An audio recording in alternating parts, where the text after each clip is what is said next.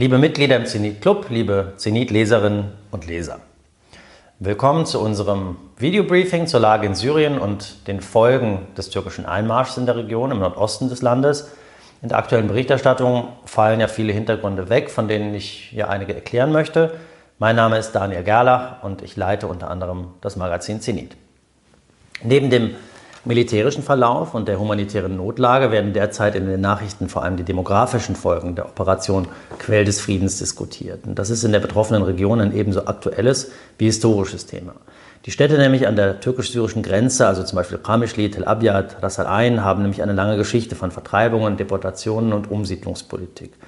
Es waren religiöse und ethnische Minderheiten aus dem Osmanischen Reich, die hier in den 1920er Jahren im französischen Mandatsgebiet an der türkischen Grenze eine neue Existenz aufgebaut haben. In Qamishli waren das vor allem Armenier und christliche Assyrer.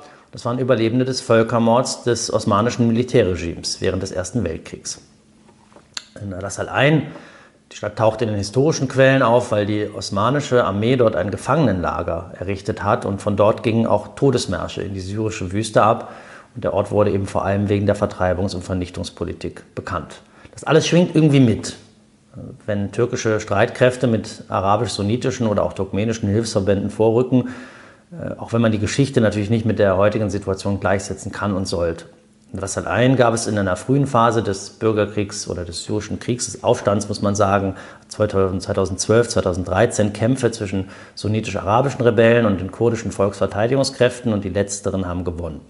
Es ist also kein Zufall, dass die türkischen Streitkräfte hier Paramilitärs einsetzen, die sie jetzt syrische Nationalarmee nennen.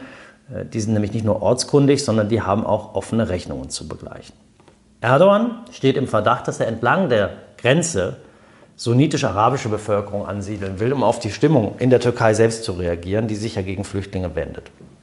Möchte aber womöglich auch andere Bevölkerung dort ansiedeln, um einen demografischen Keil zwischen die kurdische Bevölkerung in Nordostsyrien und in der Türkei zu treiben. Und um zu verhindern, dass sich Kurden grenzübergreifend betätigen und vielleicht einmal ein gemeinsames Autonomie- oder gar Unabhängigkeitsprojekt verfolgen.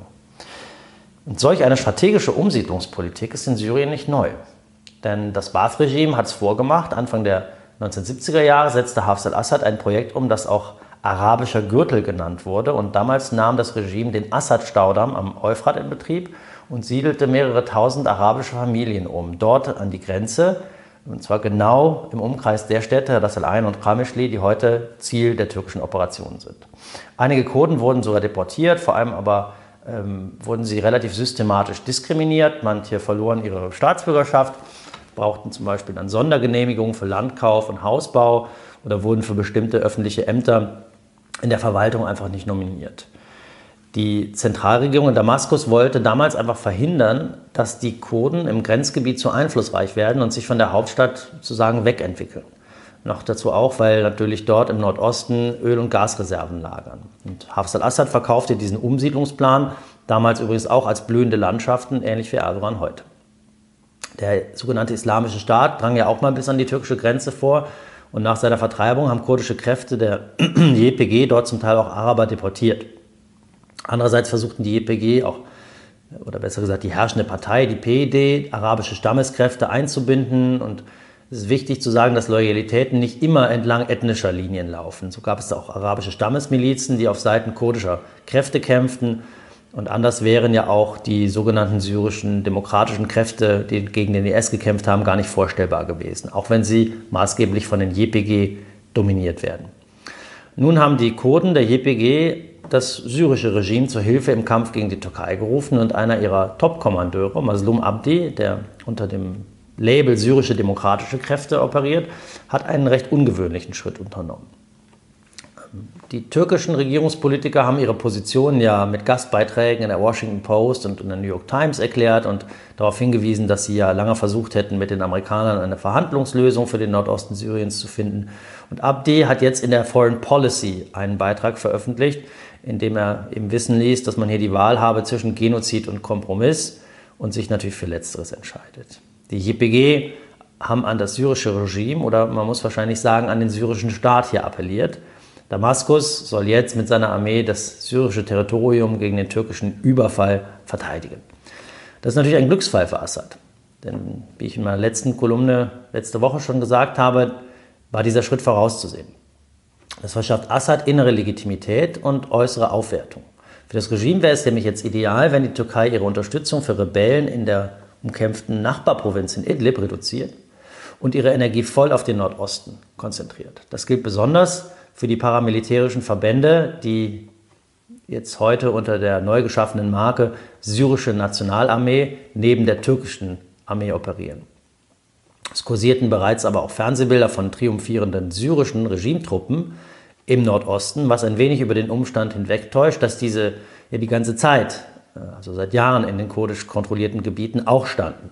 In zwei Enklaven nämlich, in den Städten Hasake und Qamishli, wo sie sich mit den kurdischen Kräften ganz gut arrangierten. Nun fragen sich viele natürlich, ob es eine direkte militärische Konfrontation zwischen der syrisch-arabischen Armee, also den offiziellen Streitkräften der Regierung, und dem türkischen Militär geben werde. Vielleicht ist es schon passiert, es kann theoretisch auch passieren.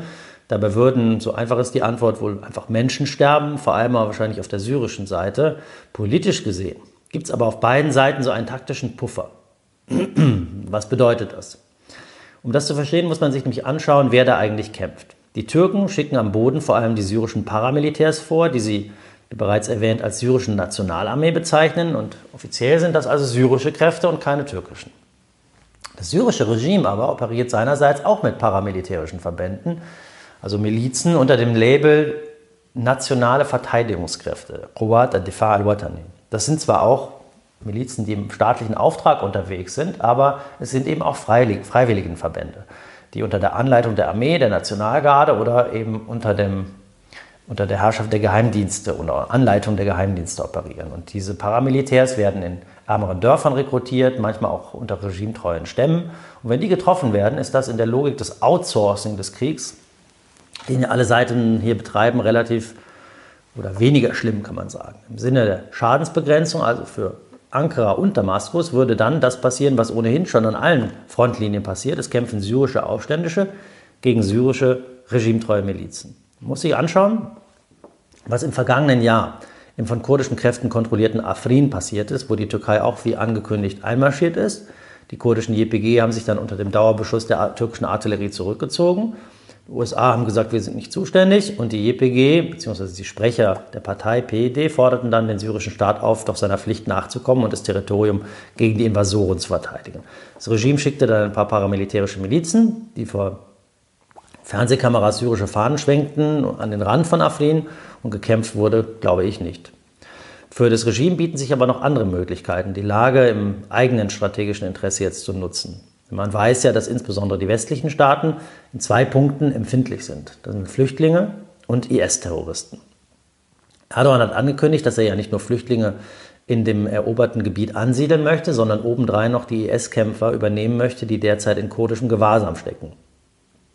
Und ähm, ein Großteil der Lager der gefangenen mutmaßlichen IS-Kämpfer befindet sich außerhalb dessen, was die Türkei als Sicherheitszone beansprucht.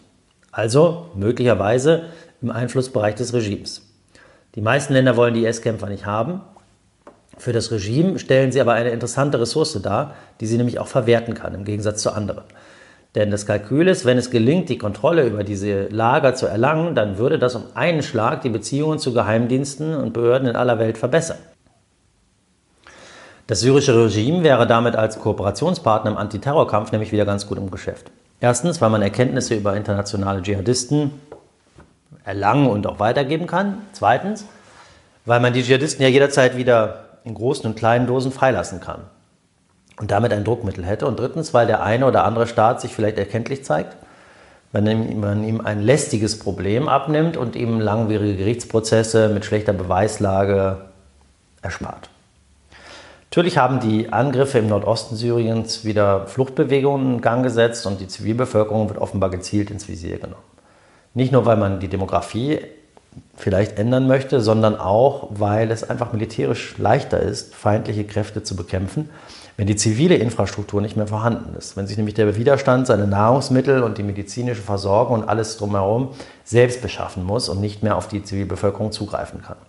Deshalb haben auch laut, laut Medienberichten auch Kämpfer der JPG versucht zu verhindern, dass Zivilbevölkerung die umkämpften Städte verlässt. Und aus türkischer Sicht sind das eben nun menschliche Schutzschilde von Terroristen. Diese Dynamik konnte man während der vergangenen Kriegsjahre in Syrien ganz gut beobachten.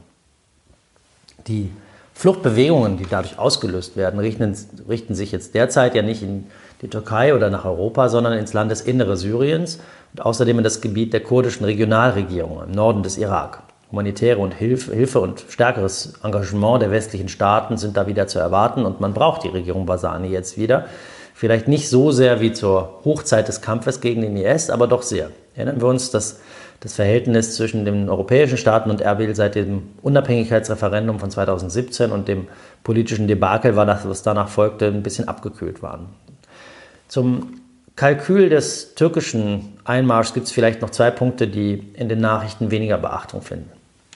Viele Kommentatoren, auch ich in der vergangenen Woche, haben auf die innenpolitischen Gründe und die inneren Konsequenzen des türkischen Einmarschs hingewiesen. Damit einher ging auch die Warnung, dass der bewaffnete Kampf mit der kurdischen Untergrundorganisation der PKK in der Türkei wieder aufflammen könne. Erdogan geht das Risiko ein, denn er benutzt ja diesen schwelenden Kurdenkonflikt nach dem Scheitern des innertürkischen Friedensprozesses ganz offenbar, um das nationalistische Lager hinter sich zu sammeln.